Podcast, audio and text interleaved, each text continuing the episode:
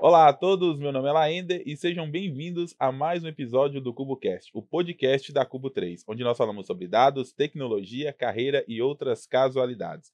E hoje eu tô aqui com um convidado mais que especial, Daniel Ivanenko, seja bem-vindo. Nós vamos eu falar que aqui. agradeço, Laender. bem-vindo. É um prazer aí estar aqui Daniel, é, primeiramente, muito obrigado aí pela sua disponibilidade e participação, né? É, hoje nós vamos falar aqui um pouquinho sobre carreira, né? Sobre início de carreira, transição de carreira. O Daniel começou aí numa, numa área mais técnica e depois também passou por cargo de liderança.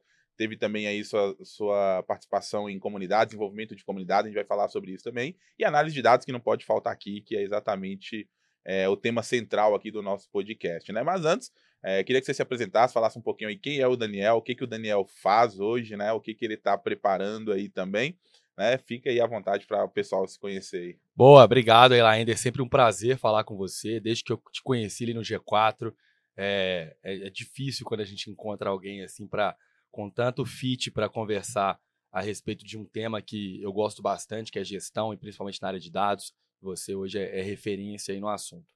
Bom, falando um pouquinho de mim, eu sou formado em engenharia civil na UFMG, também tenho especialização em engenharia de software, governança em TI. Comecei lá em 2000 e é, poxa, tem tempo, hein? 2013, Vai entregar. primeira empresa, eu e o Rafael, Rafael, amigo meu, que formou comigo lá na UFMG.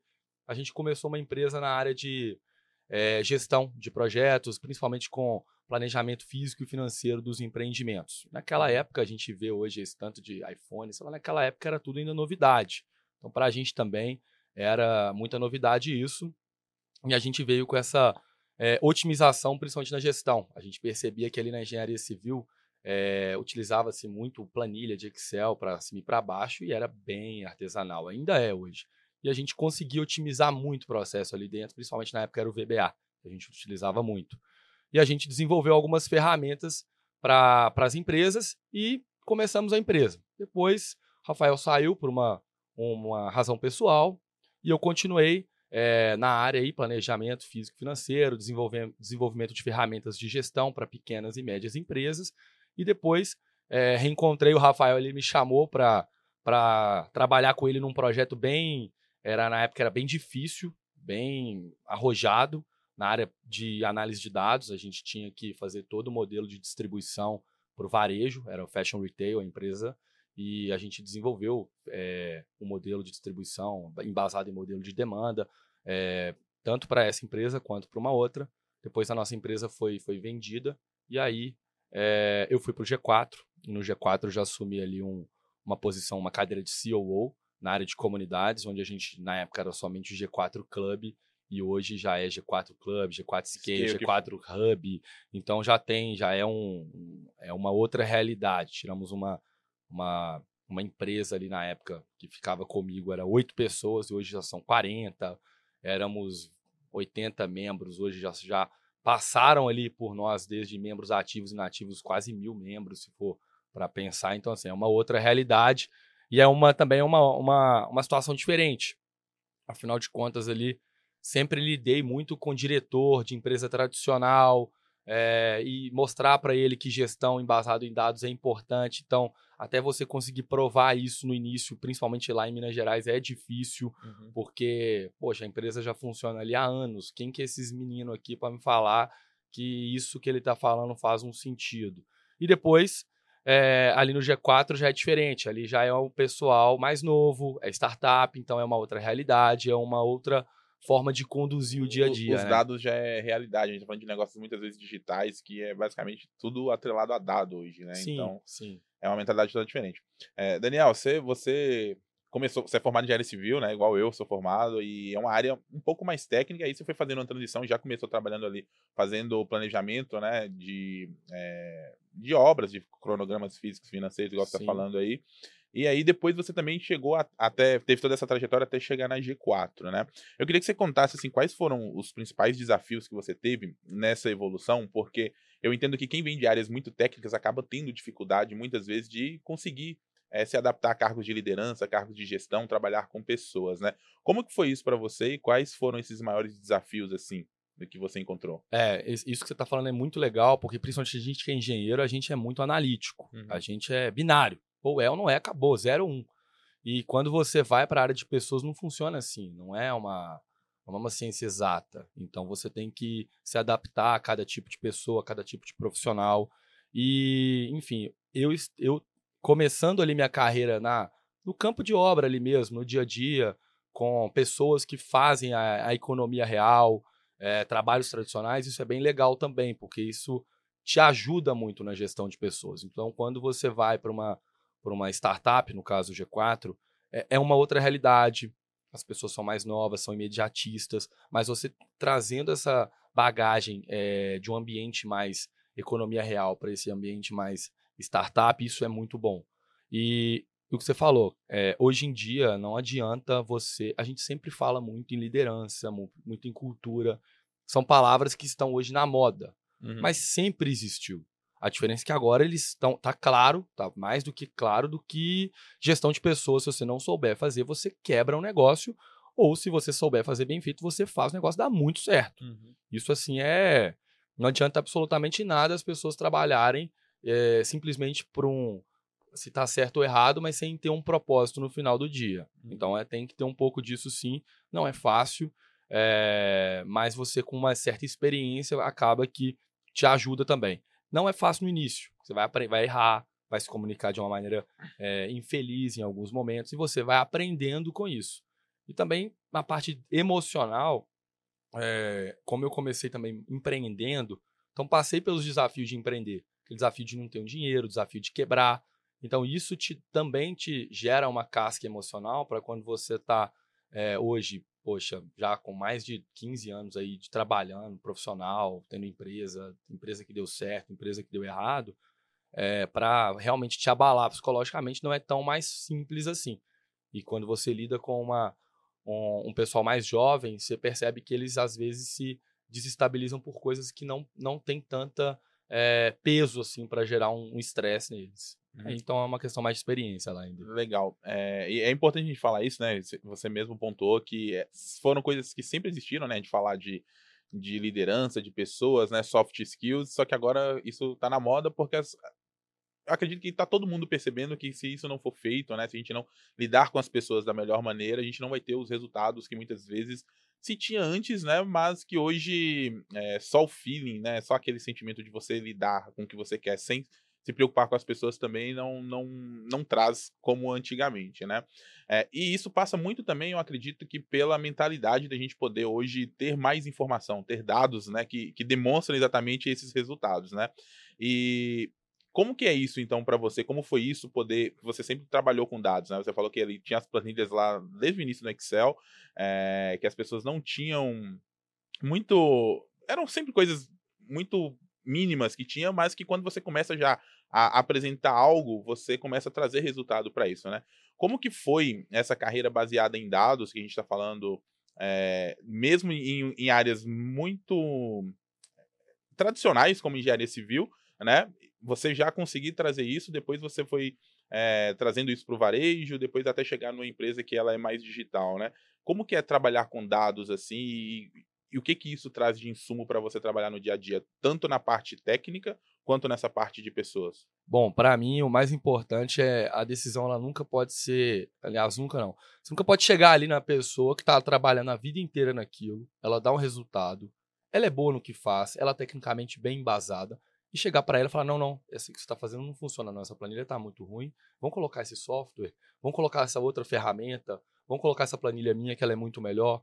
Não, cara, isso aí, ali você já errou, porque você, você pode realmente ter uma solução correta, melhor, etc. Mas você, quando você descredibiliza uma pessoa, ou você tira o que ela fez a vida inteira ali, você está simplesmente descartando essa pessoa.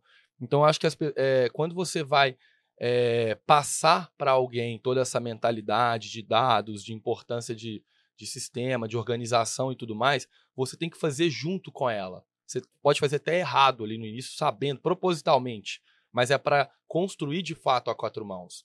É, eu lembro que no início, quando eu chegava na, nas empresas, tinha um monte de planilha lá, toda desorganizada. Eu não chegava e desenvolvia uma planilha e falava assim, agora você vai preencher isso aqui, não. Eu usava a dela mesmo. Então eu ia fazendo em cima dela. A cor, aquelas células mescladas, tudo errado, mas ia fazendo ali em cima. Porque não é de uma vez. Uhum. É você. É um processo. É um né? processo. A pessoa vai ganhando uma confiança em você e ela vai realmente entendendo, ela vai vendo aquilo dando resultado aos poucos. E é isso, ela vai aprendendo também aos poucos. Se você chegar lá e falar, agora essa planilha sua não é desse jeito, porque não, não tem que colorir célula, não tem que mesclar célula, não. Cara, deixa lá colorido, deixa lá mesclado, vamos mudando aos poucos. No final você percebe que a planilha dela já passou por uma transformação quase que full. Mas isso não é chegar de uma vez. Uhum. E isso serve para qualquer pessoa. Porque se a pessoa está ali fazendo e está dando certo, ela tem orgulho daquilo que ela está construindo, daquilo que ela fez. Então, se você chega ali e por mais que você já identificou falhas, mas você não tem uma a, aquela palavra legal, a empatia de realmente, ó, vamos mudar, mas vou te ajudar, vamos, o que, que você pode trazer? Sempre a pessoa, nunca você. Então você está ali muito mais para servir do que para vir numa num top down e falar, ah, isso aqui não é legal, vai ser desse jeito assim. Eu acredito muito nisso. Legal. É... Você, você, eu conheci você lá no G4, né? Então a gente se conheceu. Você até falou que já acompanhava alguns conteúdos que eu fazia, né? E, e o G4 é ali um, uma empresa, a gente fala de gestão, né? Tem, tem vários empresários e tudo. E lá, e lá dentro, um dos, dos programas que eu participei do G4 foi o Scale, né? Que, é, que faz parte do G4 Comunidades. É, ali dá para ter muita troca de ideia. E eu queria trazer para essa conversa é, a importância também dessa conexão, né, principalmente para o desenvolvimento profissional, porque a gente está falando mais de um grupo de pessoas é, que já são empreendedores, que já empreendem, têm empresas. Mas se a gente for focar nisso para um lado de desenvolvimento profissional, né, como que essas comunidades também podem ajudar profissionais que às vezes estão em ascensão de carreira a se desenvolverem? Ah, basicamente a troca. Ali você vai, é, às vezes está numa dúvida, a pessoa já errou tanto aquilo e você está conversando com ela e fala assim, cara, eu ia fazer exatamente isso que você está fazendo. Ainda bem que eu tô assim, tendo a oportunidade de conversar com você para ter um benchmarking. Então, assim, quando você reúne pessoas com o mesmo propósito num ambiente só, as trocas elas são tão ricas que às vezes, por mais que não te envolva em um momento Uhum. que você está passando naquela, naquela, enfim, não, algo que você esteja passando naquele momento, é, é algo que você vai aprender para depois. Então, vejo muita gente ali que traz uma situação de sucesso ou de fracasso ou de indecisão que ele quer, uma decisão que ele quer tomar na empresa dele, ele não sabe para onde ir. E aí ele falando ali na mesa, ou falando talvez ali no, no ambiente de café da manhã, no almoço, ele já valida se ele está indo para o caminho certo ou errado, dá uma segurança para ele. Então acredito muito nisso. Por exemplo, se a, a gente que é quantas vezes aqui que a gente não estava fazendo algum, algum código, algo que a gente não entrou no Stack Overflow só para ver se faz sentido ou se tem algo melhor que aquilo. É uma comunidade aquilo ali. Tudo bem que ela é online e tudo mais. É. Mas aqui traz pro, pro, pro lado do empresário. Você bate, só vou ver como é que tá funcionando isso aqui. Uhum. É, eu tava. Você já tocou no outro ponto que eu ia falar das comunidades, né? É, e existem diversos tipos de comunidades. Tem comunidades que elas são presenciais, né? São os grupos de network que as pessoas formam, né? E tem as comunidades online também. E hoje Sim. a comunidade online tá cheia, né? Tipo Sim. assim, existem muitos. Só que eu não vejo é, o, o pessoal praticando ou participando de comunidades da forma. de uma forma mais efetiva, né? Muitas vezes as pessoas estão ali mais para para buscar respostas do que para trocar, né? Sim. É, e isso também é um ponto que a gente pode pontuar, uma coisa que a gente pode pontuar aqui agora sobre isso, né? Para você, para uma comunidade funcionar legal, né? O que que um profissional, quem está dentro dela, deve de como que esse profissional deve contribuir, né, para que haja uma troca tanto para ele quanto por outro, porque senão depois vira uma, um- uma coisa de via única, né? Tipo só É, você vira só- uma esponja só ali. uma esponja, é isso. Ou, ou você só ou tem aquele que só dá ou tem aquele que só recebe, Exato, né? esse é o maior problema da comunidade. E para construir uma comunidade, você passa por três etapas. Uhum. Primeiro, você passa pela identidade, que é ali realmente mapear quem que são as pessoas que estão por um mesmo propósito, digamos assim, ali. Uhum. Depois você passa por uma experiência, que é definir quais são os rituais, o que, que serão as experiências que essas pessoas terão ali na comunidade. E no final você tem uma estrutura. Bom, Qual que vai ser o canal, eh, se vai ser presencial, se vai ser uma sala, enfim, quais são as plataformas que vão estar envolvidas nisso. Então essa aqui é basicamente a, é, digamos, é a receita de bolo para se construir uma comunidade. Não gosto de falar isso, Uhum. mas é esse é o framework, digamos assim, para se construir uma comunidade. E aí, quem que faz essa comunidade girar no final do dia são, os- são as pessoas que estão ali dentro. Por isso, tão importante começar por um, por, pela identidade ali, pelo, Uhum. por quem que é esse perfil. que é um mapeamento como se fosse um, o que a gente chama talvez de ICP, né? Que aquele É o perfil- ICP, perfeito, é isso, é o Uhum. ICP. Porque se você colocar pessoas ali que não estão no mesmo ICP, esse cara ou ele não vai contribuir. ou ele não vai ajudar, ou ele vai atrapalhar, que é o pior. Então hoje a gente percebe ali. Tinha umas comunidades muito legais, eu, eu, eu sempre brincava lá no G4, que eu falava, cara, o melhor, a melhor ferramenta de comunidade que eu já vi na Uhum, vida é o é Orkut. Eu ia falar isso agora. Eu lembrei Cara, do Orkut. aqueles canais do Orkut, a galera trocava uma ideia ali super orgânica. Era um Aham. negócio que funcionava. Tinha E- umas e lá era que assim. Literalmente orgânica, né? Não, é, Tinha, não tinha exato. ads, anúncio, né? E, e, assim, você- às vezes você gostava de ir lá ver o que o pessoal tá falando e comentava. É, Eu desconheço alguma comunidade hoje que seja tão interessante igual algumas que tinham lá no Orkut. E, e o legal do, do Orkut, né? Agora a gente já entrou nesse assunto, é que talvez o mapeamento já começava pelo título da comunidade, né? Na, na própria descrição, no nome da comunidade, você já sabia o que, que tava ali rolando, Tanto né? tem aquelas clássicas, né? Eu odeio segunda-feira, eu não gosto de acordar cedo, tem uns negócios assim, né? E, e o Orkut, ele teve essa participação, né? A galera trocava essas ideias ali, só que é basicamente isso também no mundo profissional, né? Porque a gente tem várias comunidades, tem os grupos, igual você falou do Stack Overflow, que é um fórum, basicamente, Sim. mas também tem os fóruns de discussão. Tem, pessoa que, tem o pessoal que usa Discord, tem o pessoal que usa é, ferramentas mais específicas para essa troca, né? É, essas ferramentas, elas são muito importantes para isso ou o que forma mesmo a comunidade é a galera que tá ali Não, dentro? são as pessoas. A ferramenta é a última, igual eu falei. É o item 3 ali no, no framework de construção de comunidade. Primeiro são as pessoas. Elas vão ali por um propósito. Uhum. É, se o propósito bateu, sabe aquele negócio que quando você, você viaja com seus amigos e pode ser o lugar ruim que for, mas é bom? Poxa, o lugar tá ruim. Tipo, hotel cair nos pedaços. é, tá tudo, mas tá, tá divertido, Mas tá, tá rindo, legal, tá... tá- bom, porque você tá com a galera que compartilha com você do mesmo propósito. Então a ferramenta, no caso ali, o hotel, a cidade que vocês foram, ela vira secundário no negócio. Uhum. E a mesma coisa também é para para no mundo profissional. Se todo mundo aqui gosta de um determinado tema e a gente tem o mesmo propósito, cara, às vezes a gente está trabalhando numa mesinha lá que tá caindo, mas tá todo mundo feliz. Ah, não, mas aqui tem uma sala, tem um escritório incrível, é, poxa, tem alimentação, tem um monte de coisa, é o melhor escritório do Brasil. Só que as pessoas que estão ali dentro não têm o mesmo Não propósito. trocam, né? Não conversam. não... Não funciona. Às vezes é melhor você sentar com a galera num boteco e trabalhar lá, suas cadeiras caindo, sol, é calor, o que for, mas tá todo mundo pelo mesmo propósito, é melhor. Legal. É, E para quem não participa dessas comunidades ou não sabe por onde encontrar, que dica que você daria para o pessoal começar a buscar? Onde encontrar essa galera? Onde que pode, é, talvez, se identificar de alguma forma, principalmente com algum nicho, né? A gente está falando de nicho de dados, mas pode ser para qualquer um. Mas, por exemplo, para dados, o que, que você recomendaria para o pessoal começar a buscar? Ah, cara, as ferramentas básicas. Instagram, e ali você vai entrando, né? Instagram, Google. Eu acho que o Instagram hoje é o melhor. Você Eu, de vez em quando, quando eu tô querendo saber quem que é referência, então assim, como que eu descobri o Laender? Eu descobri o Laender por ali. É, YouTube é ótimo. Você tá querendo tirar uma dúvida ali específica de, de alguma coisa, você escreve lá, enfim, o que, que você quer construir, o que você quer fazer. Uhum. E aí você vê uma pessoa falando disso. Aí você vai, poxa, quem que é essa pessoa? Deixa eu entender um pouco mais dela. Aí você vai no LinkedIn. Eu tenho umas comunidades no LinkedIn que eu acho ótimas lá, é, de Excel e tudo mais, que eu, de vez em quando, lá aparece alguma dica pra mim. Olha, eu não sabia disso. Às vezes, e Uhum. Excel é, isso é clássico, né? Todo dia a gente vê uma coisa que fala, cara, eu não sabia disso. Toda Coisa surge- básica, é coisa surge- básica, é. Surge na Igual a, é uma né? formulazinha ridícula. Falei, assim, cara, eu nunca tinha visto isso, que legal. Mas por quê? Porque eu pesquisei algum tema, algum dia na minha vida lá no LinkedIn, lá no YouTube, e aí eu fui entrando e comecei a seguir a pessoa. Eu gosto muito do LinkedIn, principalmente para para essa área mais técnica.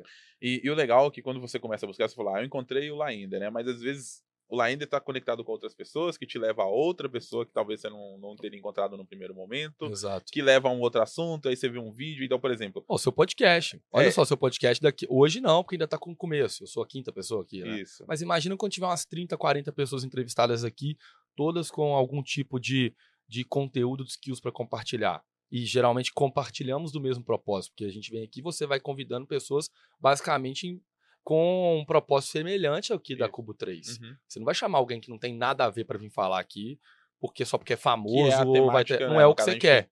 Então, o seu, o, a Cubo 3 está virando uma comunidade daqui a pouco. Uhum. Porque eu começo a seguir, aí a pessoa, quando você postar lá, a pessoa vê e fala assim: ó, que legal, o Daniel tá aqui, deixa eu ir lá também. Vai começar a seguir, vai começar a compartilhar, aí vai depois vai para um LinkedIn, aí vai ver que você lançou ali uma comunidade que seja. É por aí, é por aí que começa. E, e para quem quer começar a compartilhar esses conhecimentos também, né? O que, que você fala? Porque às vezes tem muita. tem, é, aquele negócio da, da troca de novo, né? Da mão, da mão única. Né? A galera às vezes participa, não não não contribui de certa forma, né? Mas às vezes é por medo, né? Às vezes o cara fala assim, ah, eu não tenho nada para contribuir, né? E às vezes a gente sempre tem algo para contribuir, né? Ou, o que, que a gente poderia fazer, ou qual seria a dica que a gente poderia dar para essa galera que às vezes é meio travada? Perdeu o receio? É, ah, o receio. cara, tem que aparecer. Você, você consegue dar essa dica melhor do que eu. porque, assim, eu também sou bem low profile, uhum. mas você já é mais é, aparece, tá sempre aí no YouTube. Você começou, inclusive, assim. Uhum. E talvez se você não tivesse feito isso, você estaria hoje lá fazendo o que você fazia há 20 anos atrás, que é o que a gente conversou. Você era um cara bom ali de dados, uhum. bom de fazer planilha, mas e quantas pessoas não precisam do seu conteúdo? Você foi, apareceu, uhum. perdeu a vergonha, vai aparecendo. A gente está montando aqui um, um podcast, a gente começa travado aqui falando, poxa, como é que organiza esse microfone aqui? É. Tô bem, não tô? Tô, tô na câmera, câmera né? ajusta né? ali, poxa, cai o um negócio aqui atrás, você vai ficando todo travado. Mas, cara, não, Deixa, vai rolando. É. Eu, eu, eu, já ia agora falando da dica, né? Eu, eu, costumo dizer que todo mundo tem um pouco de síndrome de impostor. Isso é natural. Você, você sempre acha que não, não é aquilo que você vai fazer não é bom. E, e às vezes realmente talvez não seja algo muito extraordinário que você está montando, né? Mas é importante que uma dica que você dá, você fala, às vezes você entra lá, você vê um negocinho que é mínimo, você fala, cara, eu não vi isso. E às vezes o que é óbvio pra gente, né, pro outro não é. E é, é, é, o que eu teria de dica mesmo para falar disso aí é, cara, é soltar. É, vai soltando informação que você tem. E, cara, se você já ajudou uma pessoa, já, já valeu. Pode ser um negócio super óbvio. Mil uhum. pessoas foram lá, assistiram, 999 acharam óbvio. Uma não. Então, você já ajudou aquele cara. É isso. Então tá bom. Resolveu. Você já conseguiu atingir uma pessoa. E pensando no negócio, essa uma pessoa pode ser seu cliente. Uhum. E aí depois essa uma, mais uma, mais um, é assim que começa. Legal. É, de comunidade, o Daniel, eu sei que ele tem muita coisa para falar, né? O cara já, já teve aí é, na frente de uma das maiores comunidades né, de negócios que a gente tem no Brasil. Mas eu sei que o Daniel também é um cara dos dados, é o cara que, que faz essa análise de dados, a gente está aqui para falar de dados também. Né? Conta para a gente um pouco de de como que você usou os dados para aparecer né, na, na, sua carreira, crescer. Lá no início, quando você já começou a empreender, você falou que você já começou a desenvolver algumas planilhas, ajudar ali dentro do varejo. Como é que foi isso? E como que os dados trouxe isso para sua carreira também? Cara, é legal que a gente estava conversando isso aqui antes. É, Lembro quando a gente começou lá em 2000 e pouco, de novo, não vou lembrar aqui a data, mas era de 2013. O pessoal tava... que vem aqui geralmente não lembra a data. Ah, Ninguém nunca então, lembra. Eu tava sentado, eu, a gente tava fazendo um dashboard para uhum. uma pequena construtora. Uh, eu e o, o Rafael, meu sócio. E aí a gente falava assim, cara, para o dashboard atualizar, as planilhas de todo, a minha planilha, a sua planilha, a planilha de todo mundo tem que estar tá aberta para atualizar uhum. o gráfico lá.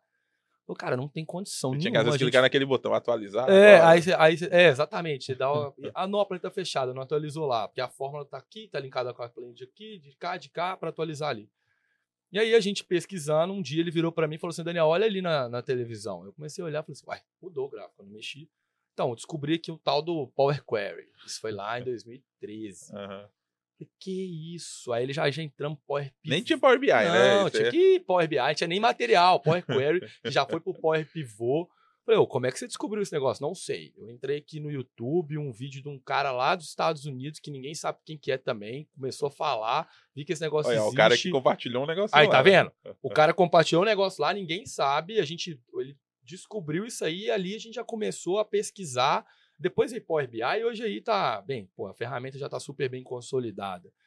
Mas na hora que a gente mostrou isso pro, pro dono lá da empresa, ou oh, tá vendo que você aprende Excel, você vai mexendo e já vai atualizando, você já vai identificando o que, que tá bom, o que, que tá ruim no dia a dia? Cara, se o cara já enxergar isso. Porque hoje a gente, o empresário tem dificuldade de fazer a análise descritiva. Uhum. Ele não uhum. sabe nem o que, que aconteceu. É, como é que ele sabe o que, que vai acontecer? Aí tem uma outra dificuldade também você, você chegar na uhum. empresa hoje. Você chega lá, o cara, não, já está tudo rodando aqui. Ó, os indicadores, os BIs, está tudo funcionando aqui, eu sei tudo. E, e os é, cara... Você sabe para trás, irmão. E para amanhã? Mas não, amanhã não sei. Para trás. E, tá e os caras não entendem que os indicadores também são vivos às vezes, né? É... Tipo, o indicador que serve para o meu momento de empresa agora, daqui a pouco nem é ele mais que eu precisar, né? Não, então... não, mas o pior é ele não entende que o indicador tá errado. Entendi. Porque o cara só, só foi lá, plotou o gráfico e pronto, tá funcionando. Nó, que bonito. A empresa tem indicador. Agora tem indicador, agora vai. Um monte vai. de gráfico, né? De linha, Não. coluna, pizza e nada. É, ninguém vai lá ver que, o, que um ser humano, sem querer, preencheu errado lá uma, uma informação lá e atrapalhou todos os indicadores. Mas não, mas tá funcionando, tá lá, tá, tá legal. Agora tem AI aqui, então vai dar tudo certo. Então, hoje tem esse. É, eu vejo que os empresários eles têm muito medo ou preguiça de realmente entender dados na empresa deles. E com esse monte de tecnologia aí, vai ficar cada vez mais. É, não, porque agora tem AI, tem machine learning, tem big data, tem BI, tem, enfim, tem um monte de coisa aí, tem deep learning. O cara, poxa, isso eu nunca vou conseguir colocar isso na minha empresa. E, e isso aí me leva a um outro ponto, né? Porque no Brasil, principalmente falando aqui do, mercado brasileiro, a gente ainda não tem uma maturidade de dados, a gente não tem a, as empresas maduras o suficiente para trabalhar com dados no nível de falar de machine learning, inteligência artificial. Né? As pessoas ainda têm dificuldade de montar o tradicional, né? Que é pegar uma planilha de Excel, começar a fazer as primeiras análises, né? Como que você vê isso, né? Tipo, esse nível de maturidade que tá todo mundo falando agora de coisas muito complexas, entre aspas, né? Falando de, de coisas avançadas, só que as empresas ainda estão no beabá, né? Não tem o um mínimo implementado. E é um pouco cultural uma coisa no Brasil, que é o seguinte. Lembro quando eu trabalhei é, para essa empresa nos Estados Unidos, é, a gente brincava muito. Lá, a gente apresenta uma tabela preta e uhum. branca com os indicadores corretos e os caras adoram. É aquilo que eles querem. Aqui não. Aqui tem que estar tá bonito. Tem que ter botão, colorido, tem que estar tá colorido, tem que estar tá bonito o dashboard. Então a gente faz uns dashboard maravilhoso aqui e fora, fora tudo bem, cara. Só que é um negócio, quer ver o número. O cara quer o resultado. O cara quer o né? resultado. Então aqui a gente tem muito mais preocupação em indicadores bonitos, é, a tabela bem, bem organizadinha, formatada, do que a informação de fato está correta. Informação ela é um passo depois do, da, do dados. É uhum. dados, informação e conhecimento. Essa é a sequência correta. Aqui, dados ninguém quer saber, já quer informação direto. Então hoje tem, de novo, repito, tem essa questão da AI, que, que tá agora na. todo mundo falando disso. Cara, AI ela é uma ferramenta, é, ela é a ponta do iceberg, mas nada disso, vai, igual é o BI quando veio lá atrás. Uhum. Ah, tem os gráficos, tem os indicadores. Não adianta nada se os seus dados estão imputados errados, nada. É a mesma coisa, estamos no mesmo problema, não resolvemos o problema de input de dados. Se o empresário não entender isso, esquece. É, e o input a gente fala desde a coleta dos dados até a qualidade dos dados, né? Porque Isso. às vezes o cara faz o input, faz mas não trata os dados. Tem um outlier ali, ele não olhou e aquilo ali poluiu toda a informação dele. Não teve ninguém ali para ver que aquela linha tá errada, ou não teve ninguém para construir um, é, identificar padrões para para outliers e, e limpar esses dados. Ninguém faz isso. É simplesmente plotar gráfico, plotar dado e ver qual é a informação que vai sair dali e sair fazendo. É isso que a maioria faz. Conta, você estava me contando ali é, do, do, projeto, né, um pouco assim do que você está querendo fazer e tem muito a ver com análise de dados, né? É, só para o pessoal entender um pouco melhor como que os dados podem ajudar eles em diversas situações. Né? Você está falando do varejo, que é uma área que você vai, é, vai atuar, né? Mas como que pequenas empresas já podem começar a utilizar os dados para mudar os resultados, né? Porque muitas vezes a gente está falando agora de um, de um momento que às vezes cortar custo é difícil, né? Às vezes você mexer é, no preço também é difícil porque já está tudo precificado. E aí, como que a gente pode usar os dados, principalmente para esses empresários que estão começando, ou para esses profissionais que estão no início ali, né? E, e qualquer ganhozinho mínimo já muda o jogo para ele. A melhor coisa que você pode fazer é escutar seu cliente. Sabe o uhum. tal do feedback? Sabe aquela coisa de, ah, ou escuta o seu cliente, escuta o seu cliente. Muitas vezes as pessoas entendem que é ali ligar, escutar o cara. Mas o que, que, é isso em dados? É, eu vejo muita gente, conversei esses dias para trás com alguns empresários que estavam passando pelo mesmo problema. Uhum. Não, Daniel, estou precisando melhorar minha receita, estou precisando melhorar o resultado. É sempre a mesma coisa, todo mundo quer isso. Eu já, já eu viro para ele quantos. É, você mede NPS? Não, lógico, a gente mede aqui o NPS, o NPS está ótimo. E eles escrevem muita coisa e tudo mais. Eu falei, faz o seguinte: segmenta esses seus clientes em clientes ABC, é, por faturamento, faz uma matriz RFM, que seja, enfim. Uhum. É, segmenta de alguma forma aquele cliente que você acha que é o seu cliente bom, porque você acha que ele é bom. Não precisa nem pensar em dado. Ou é o que gastou mais, que seja. Uhum liga para esses caras ou faz uma pesquisa com eles de coisas que você pode melhorar para ele.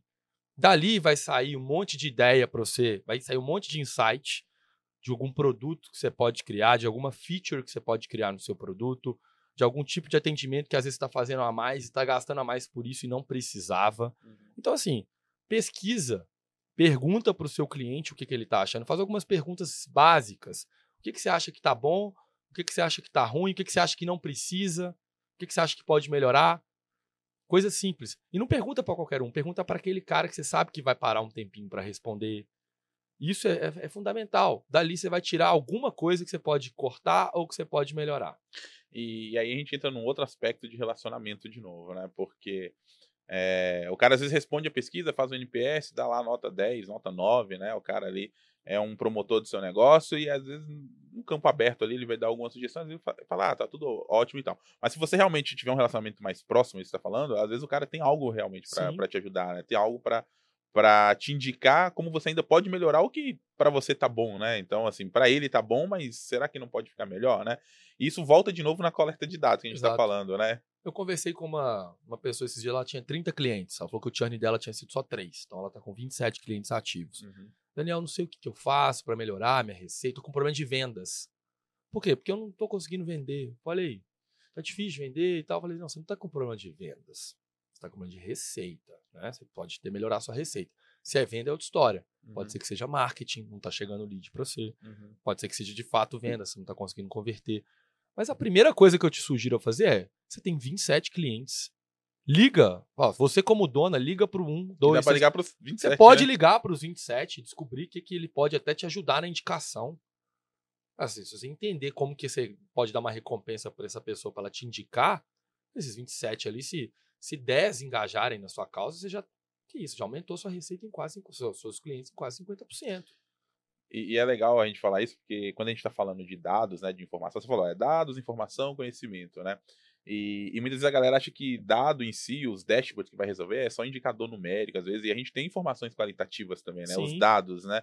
E, e esse tipo de, de coleta de dados, né, que é uns dados mais qualitativos, não é muito comum. A, a, o pessoal às vezes está acostumado muito a tratar a análise de dados como somente uma coisa binária, né? Tipo Sim. número e tudo.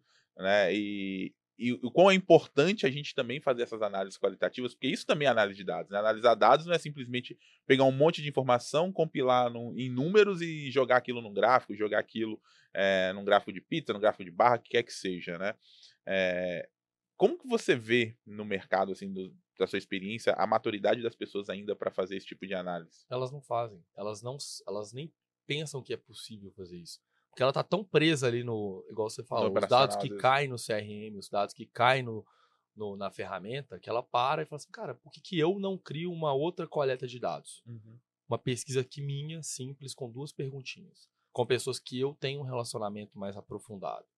Para eu tirar, para eu trabalhar num espaço amostral reduzido, entender o que, que eu posso fazer um MVP, algo ali dentro, o que, que eu posso tirar de insight dentro desse espaço amostral, ao invés de eu querer abranger o todo.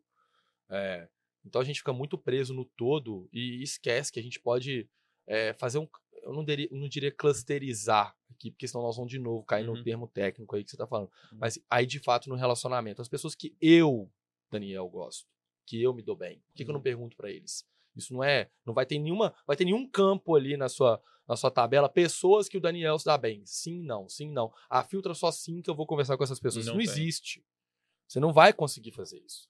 Então, se você está à frente do negócio, óbvio que no dia a dia você tem que se apegar ao, aos dados, ao que está ali, ao que está funcionando, senão você não vai escalar. Mas se você quer, é, você está passando por alguma dificuldade, está no início, você vai ter que ir lá e ligar para a pessoa e coletar dados você mesmo. Óbvio que não dá para você fazer isso com todos os clientes. Ó, oh, tem 10 mil clientes. Não dá. Cara, liga para 10, para 20. É, fazer uma amostragem, né? É, conversa com 20. Se vai funcionar é outra história. Testa com esses 20. Uhum. E, e aí é importante, você não falou de, de usar o termo clusterizar, mas é um pouco de fazer esse agrupamento mesmo.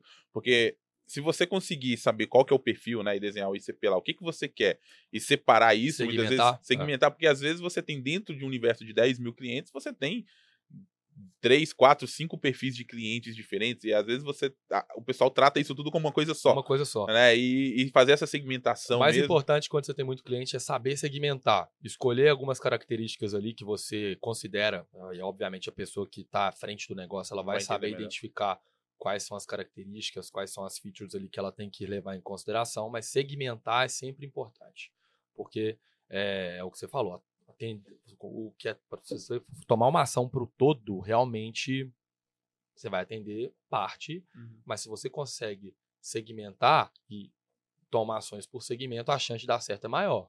Uhum. Eu tenho um, um lema assim que eu falo, né, que quem mede tudo, né, ou quem quer analisar tudo, na realidade não está analisando nada, nada né? É. E é basicamente isso, né? Se você está pegando todo mundo e tratando como igual, você não está fazendo análise nenhuma, né? Os dados é a mesma coisa. Você fala, ah, o que, que você quer dentro da medida da sua empresa? Não, eu quero o indicador de tudo. Aí o cara coleta um milhão de informações, tem um milhão de indicadores e no final ele não sabe nem para onde que ele vai, né? É. Porque ele tá É na- igual, é igual aquele painel do carro. Eu só preciso ver qual a minha velocidade e se a gasolina tá acabando, cara. Eu não quero saber. O resto que tá aqui é legal, é bacana. Se uma hora ou outra eu vou olhar, mas esses dois eu preciso olhar. E geralmente, se uma luzinha vermelha acender, você já fica É, atento. né? exato. Agora não tô vendo aqui qual que é o, a distância, não sei o que, o volume do som. Cara, não interessa. Eu quero saber qual que é a minha Quantos velocidade. giros está o motor? É, eu quero saber velocidade, o óleo também, de vez em quando eu olho, e gasolina. Não precisa de mais que isso. E empresa é a mesma coisa. Geralmente são dois, três indicadores ali que você tem que ficar olhando. O resto, deixa lá. Se alguém quiser olhar, bacana. Mas tem dois, três indicadores ali que no seu negócio você não pode parar de olhar. E, e esses indicadores eles também são determinados muitas vezes pela maturidade e o tempo da empresa, porque em alguns momentos vai ser alguns indicadores que vão ser mais importantes, e em outros momentos vão ser outras coisas, né? Eu acho que isso muda conforme o tempo também. E ter essa maturidade de entender que a análise de dados é algo constante também faz parte disso, né? Faz, Desse, desse exato. processo de gestão. É uma é contínuo, né? até porque você a partir do momento que você começa a implementar é, uma rotina mais data driven na sua empresa e aí tem toda aquela mentalidade do pessoal entender a importância dos inputs, não estarem errados. Então tem toda uma maturidade, tem aquele momento inicial que o pessoal está entendendo a importância, vão surgindo alguns indicadores, depois esses indicadores não são mais tão importantes, passam a ser outros, as próprias ações também mudam, porque agora você já tem insumo para construir outras soluções importantes para o negócio. Então, é realmente é uma. Não vai, você não vai começar a fazer tudo de uma vez e acabou, tá feito, bora pro próximo. Não, é constante. As próprias tecnologias vão surgindo. Então, se você está sempre ali preocupado, mas no fim do dia, no final das contas, é input correto de dados. Não. AI, inteligência artificial, vai resolver minha vida? Sim, se você misturar AI, inteligência artificial com burrice natural, vai dar um problemaço para sua empresa. Então, se você tiver é, essa realmente essa constância e esse cuidado com o input de dados, as ferramentas, as tecnologias elas vão surgindo e você vai estar mais preparado para quando ela aparecer você ter alguma ação a tomar com aquilo. É o famoso mantra, né, da análise de dados, né? O garbage in, garbage out, né? Tipo, entrou é, a gente lixo. fala em shit, né? Mesma coisa, né? Entrou, saiu, é Entrou, o Exato. E, é- e às vezes sai até pior, né? Porque passa por um Processamento, processo né? errado ali, aí piora tudo. Boa. É, Legal, Daniel. O que que você vê, assim, que a gente como... Que tá à frente, né? Aí eu falo até como um conselho, talvez. Que tá à frente de ensinar o pessoal, né? Então, às vezes a gente tá ensinando, a gente tá no mundo da educação, estamos ensinando. O que que você vê que é responsabilidade nossa de transmitir isso, porque às vezes também é quebrar muitos paradigmas, né?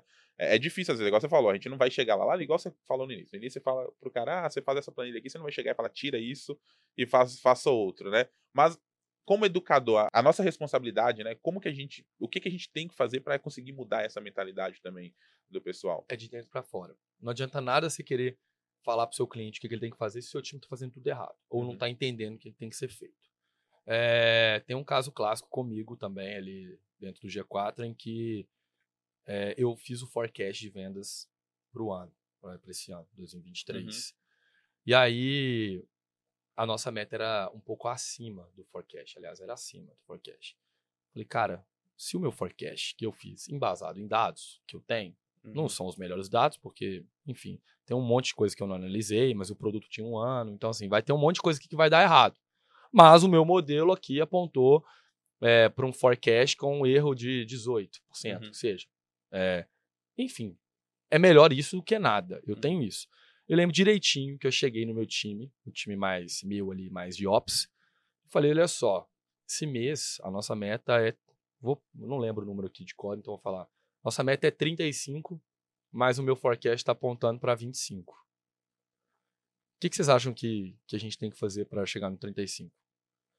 Bom, eu, eu vou ser sincero. Vai, ver- primeiro, vai bater 35? Não vai. Porque se, tá- se a estatística está apontando para 25, montar uma normal aqui dá 20, 23, 25, 27, Uhum. 35 tá lá na frente, não vai bater. Já tá na causa. É, lá, não, né? que calda, já tá, esquece, tá lá na frente. É, não vai bater, não tá dentro do nosso, da Aham. nossa curva normal. Então Uhum. não faz sentido. É, ou a gente faz um negócio super extraordinário aqui para bater 35, ou a gente vai se conformar aqui com, com o número que tá aqui. Não, Daniel, mas pode ser que esteja 35, porque o pessoal fala, ah, vamos empurrar 35? Não. Pegamos o time de venda. É, gente, a meta é 35. Fez a galera fazer um monte de coisa, vender, ir pra cima e pra baixo, não sei o que, não sei o que. Chegou no final do mês. Quanto que vendeu, pessoal? 25. Falei, olha aí, tá vendo? Não fez nada diferente. A gente fez um monte de coisa, mais do mesmo. Uhum. E deu o mesmo 25. O que, eu tô querendo dizer com isso? Estatística, uma vez que você trabalhou com seus dados bem feito e tem um modelo estatístico que ele é aderente ao seu negócio, e você tem uma, uma ideia do que, que vai acontecer. Pode ser que aconteça os 35 ali? Pode. Nó, que legal. O que, que a gente fez para acontecer? Até os... porque não é 100%, né? É. O que, que a gente fez para dar 35? Vai ter, que, vai ter que entender, porque o modelo aqui estava apontando para 25 é, na média, né? Entre 23 e 27. 25 aqui que ia bater. Por que, que bateu 35? Entender o motivo. Mas, cara, a chance de dar dentro ali é muito alta. Então, assim, se você tem um modelo estatístico muito bem feito na sua empresa, cara, pode ser que não bata ele, mas a chance de bater ele é alta. Então, assim, não vai, não vai, não foge muito, não. Então, se o cara gosta disso, de ter uma previsão do que, que vai acontecer, não simplesmente olhar para trás, mas ter uma segurança do que, que pode acontecer, e se ele não está satisfeito com aquele número, ele sabe que ele tem que criar algo diferente naquele mês, naquele dia ou naquele ano, para aquele número ser diferente, ele pelo menos está sabendo. Uhum. E hoje eu vejo, e se você fizer isso, mostrar isso dentro da sua, da sua, da sua equipe, então voltando ao que você perguntou, Uhum. primeiro eu mostrei para o time, olha só, Uhum. não tô aqui, eu tô enfiando no 635, mas eu Não- como diretor, tô avisando aqui pro meu time de ops, óbvio que eu não avisei isso pro time de vendas, só, Uhum. vão assistir o que eles vão fazer, Uhum. mas vai bater 25. Não pode, Daniel. Vai, tá aqui. Mas nós estamos só, nem começou o mês ainda, você já tá falando que é 25, como assim? Cara, vai bater. E bateu. Então na hora que eu mostrei isso uma vez, mostrei isso de novo, falei, não, esse negócio tá, ué, como assim? Você tá acertando todas? E, é, o que, que a gente vai fazer para melhorar? Por enquanto, infelizmente, infelizmente eu tô acertando. Eu não quero acertar, eu quero errar. E errar pra, pra cima, né? Eu quero errar para cima, mas para eu errar para cima, a gente tem que criar algumas ações que vão fazer com que o modelo ele vai se ajustar para jogar isso para cima. Uhum. Mas do jeito que tá, a gente infelizmente vai acertar. Uhum. E tá acertando. E aí depois, obviamente, a gente vai criando algumas ações para tentar atender, atingir o 35.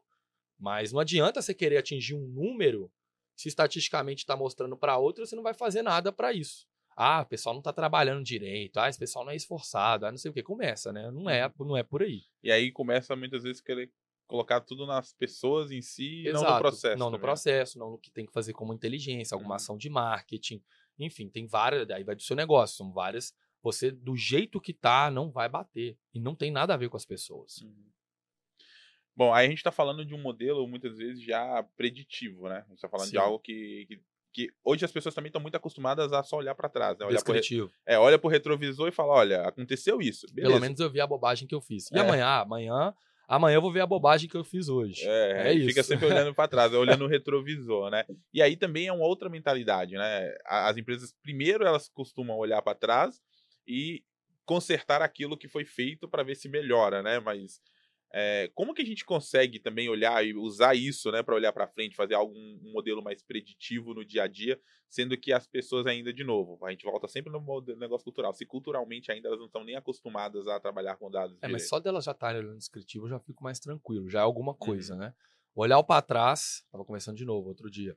Descritivo é ótimo. Você consegue ver todas as bobagens. Pelo menos você está conseguindo ver as bobagens que você fez. E amanhã você vai ver a bobagem que você fez hoje, depois amanhã que você vai fazer amanhã, e por aí as empresas seguem com seus indicadores. Agora, realmente, para olhar para frente, aí vai ter que partir de alguma mentalidade. A pessoa tem que ter uma mentalidade de querer mudar, que é o que eu acabei de falar. Uhum. Se você falou que vai bater 25 e tá querendo bater 35, você tem que mudar. Mas como é que você sabe o que, que tem que mudar, onde tem que mudar? Então, eu acredito que hoje a melhor maneira de você tentar fazer algo para frente é fazendo algumas análises isoladas de alguns, enfim, alguns mockups, alguns protótipos ali para tentar identificar que realmente o que você está falando faz sentido do ponto de vista preditivo. Depois você pode abranger a empresa como um todo, aí consolida um preditivo e vai para um prescritivo e por aí vai. Mas é realmente uma questão. A mentalidade, se ela não mudar, não, não adianta. A gente não adianta ficar, tem que trabalhar mais, ah, ficar enfiando se estatisticamente não está não tá apontando para isso. e não muda o que faz, né? Não muda, mais do mesmo. É, quem que falava isso? Se você quiser fazer, se você fazer sempre a mesma coisa, era Einstein, Aí, né? Não vai mudar, cara. Não adianta. E, e eu vou, eu acho que a frase do Einstein, né? Se a É. gente for olhar filosoficamente pra ela, é, eu nem concordo tanto, porque nem sempre, às vezes, se você fizer as mesmas coisas, você vai ter os mesmos resultados. Às vezes vai ter resultado pior, né? Porque É. você vai mantendo. O processo vai tanto mudando, né? A, a forma como as tecnologias vão se renovando, né, novas, novas oportunidades vão surgindo. Se você fala assim, cara, eu vou continuar fazendo a mesma coisa, o resultado ele tende a ser pior. Né? Não, é pior. E outra coisa, o seu time já começa a te achar um retardado, né? Nossa, lá vem lá ainda de novo com essa ideia que vai dar errado. Aí, Fez, aí, é. fez uma vez, fez duas. É, exato. Porque você vai perdendo credibilidade com a equipe. Poxa, lá vem lá ainda com essa ideia ruim de novo, cara. Que isso. Aí faz de novo. Poxa, tá vendo? Vai dar errado, cara. Por que, que ele insiste nisso?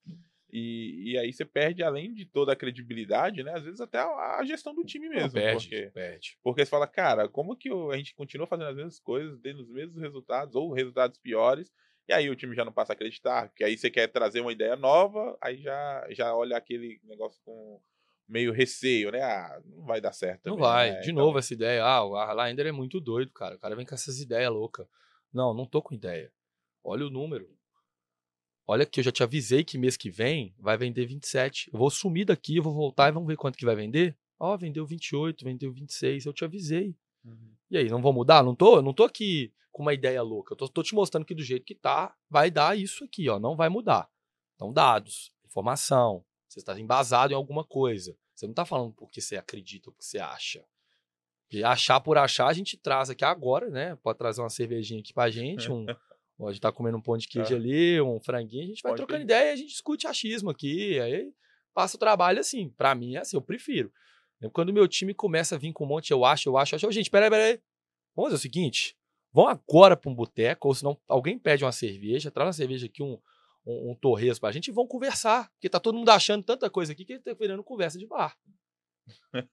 Acho que a ideia às vezes não é ruim. É, ué, já às que é vezes, pra, às é vezes a gente conversa de bar é uma ideia boa, hein? Exato, mas se a gente, já é pra gente ficar aqui batendo papo, então pelo menos a gente beba, toma uma cerveja, né? Divirta e tal. Como, É, como um tira-gosto, É, né? já que nós vamos ficar aqui falando um monte de coisa, de teoria, cada um fala o seu, sua ideia, a sua é, filosofia de vida, pelo menos vamos trazer uma cervejinha pra gente, né?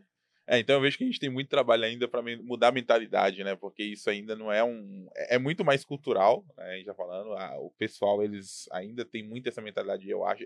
A frase começar, eu acho, é muito comum dentro de empresa. Eu já vi isso muito. E é um trabalho cultural que a gente vai fazendo de, de formiguinha mesmo, de conseguir, né? Não na marretada, mas conseguir mudar essa Eu mentalidade. acho, estão falando.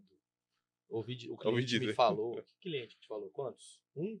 Você acabou de conversar ali na, no almoço, ele te falou isso aí, você vai querer mudar tudo porque você conversou com o cara ali agora e é isso. Às, tá- vezes, às vezes o cara tem lá. Eu, eu falo muito isso, né? Eu, eu acompanho os comentários nas redes sociais, né?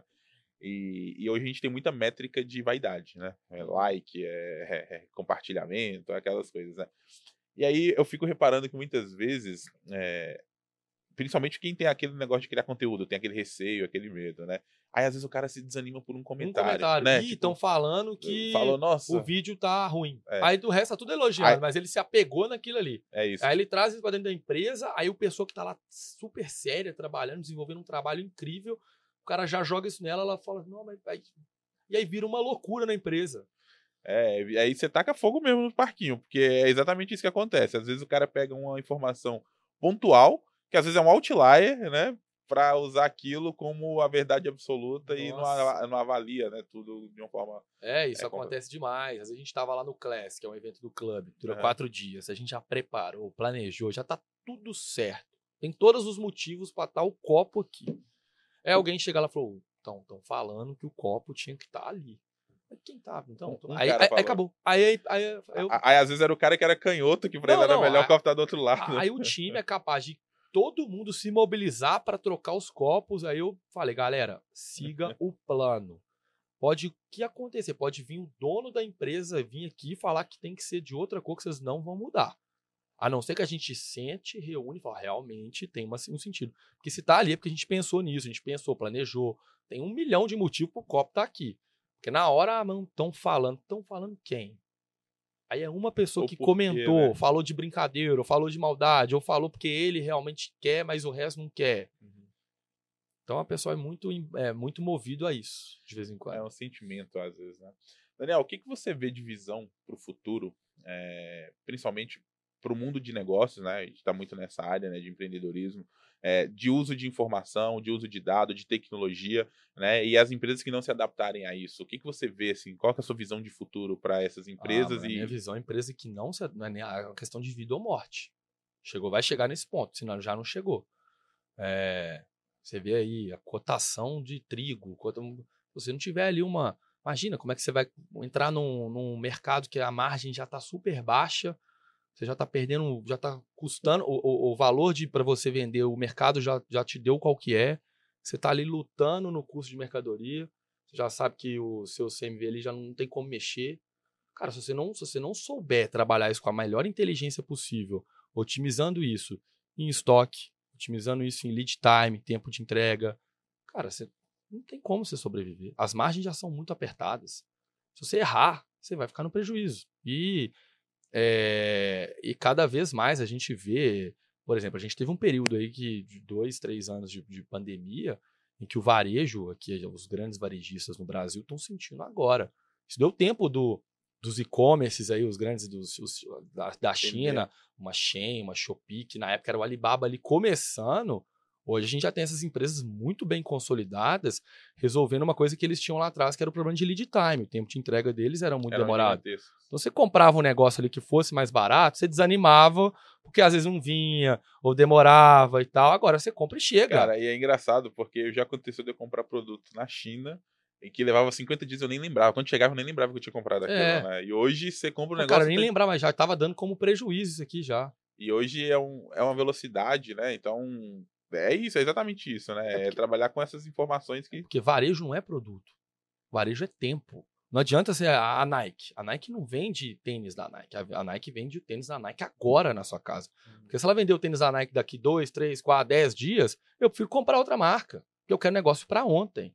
Então, assim, isso você só vai conseguir isso, reduzir isso, se você tiver muito dado. Dado de fornecedor, dado de qual que vai ser os seus, é, como é que funciona ali toda a sua cadeia de suprimentos, dado de como é que tá no o seu estoque vai se comportar. Poxa, se eu comprar isso agora, isso vai demorar tanto para chegar, eu já não vou ter para entregar no ano que vem. Se você não tiver essas informações, esses dados e depois, obviamente, as informações, você não vai conseguir ganhar mais de, é, de principalmente no prazo. E aí, obviamente, sua margem vai ficar cada vez mais apertada.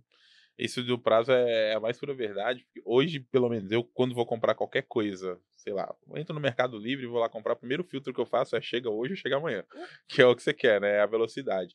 E, e mudar isso muitas vezes é só com essas, é só com, com inteligência mesmo, com né? Inteligência. Não tem, não tem como você é, falar, ah, não é contratar mais entregador, não é, não é... Não é ligar pro fornecedor, não é isso, cara, porque o dinheiro é um só, você só tem um, um dinheiro. Aonde você vai alocar esse recurso? Você vai comprar mais desse copo ou mais desse celular? Por que, que você vai comprar? A sazonalidade, como é que está funcionando? Qual época do ano que está? Então, se você não tiver todo essa, esse contexto para você criar as correlações verdadeiras, de fato, você não vai conseguir ganhar, é, sobreviver no longo prazo. Não tem como.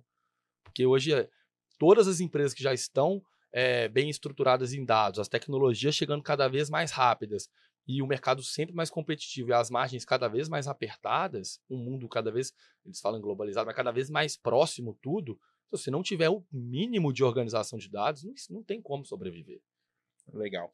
Daniel, o papo tá legal, eu gostei muito aqui da gente falou um pouquinho de comunidade, falou um pouquinho aí de dados, né, de como que a gente pode usar isso de cultura, né? Eu queria deixar o espaço aqui para você falar para a galera aí onde que o pessoal pode te encontrar, né? O que, e também fazer um encerramento, um, um conselho. Eu sempre peço pro pessoal quando tá, vem aqui deixar um conselho para quem quer evoluir mais nessa carreira, né? E você aí com sua experiência, é, deixar esse conselho para o pessoal e falar um pouquinho também assim do seu serviço, o que que você quer, é, o que que você está fazendo agora, o pessoal quer te encontrar, né, como que você, você pode ajudar eles também. Boa, então vamos lá. Primeiramente, pessoal, muito obrigado aí, obrigado Laender, obrigado aí todo o time aí da Cubo 3.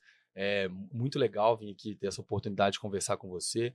É, atualmente, voltando agora para análise de dados, implementando rotina, implementando uma inteligência de dados nas empresas, mais do middle market uhum. é, que tem atuado. São empresas que eu conhecia ali dentro do G4 Educação e eu vi que eles passavam muito por essa dificuldade. Então, voltei a fazer o que eu fazia antes, porém agora ajudando esses médios empreendedores a realmente implementar uma rotina de dados e, obviamente, colher resultado quanto antes com isso. É, que é o que vale. É o que, é o que vale. É, no final da conta é o que manda. Sim, e querendo ou não, como eles não têm nada, ou têm pouco, alguma coisa que você já começa a fazer, o resultado ele aparece. Uhum. E, obviamente, depois você vai ter que ir tornando isso cada vez mais robusto. Mas, de novo, implementando rotina e inteligência de dados nas empresas. E o conselho que eu deixo para todo mundo é, cara, tem que estudar. Não adianta. Tem que estudar. Ah, eu quero. Eu tô começando. E sempre muda. Você tem que estudar. E é estudar e fazer. Estudar. Não é só estudar, agora eu vou fazer. É estudar, praticar, estudar, praticar, estudar, já implementar, errar. É ao errar muito. tempo, né? Errar muito. Dados é um negócio assim. Cara, é, é, é um ano trabalhando, todos os dias dando errado, para um dia dar certo. Falar, agora, agora faz sentido.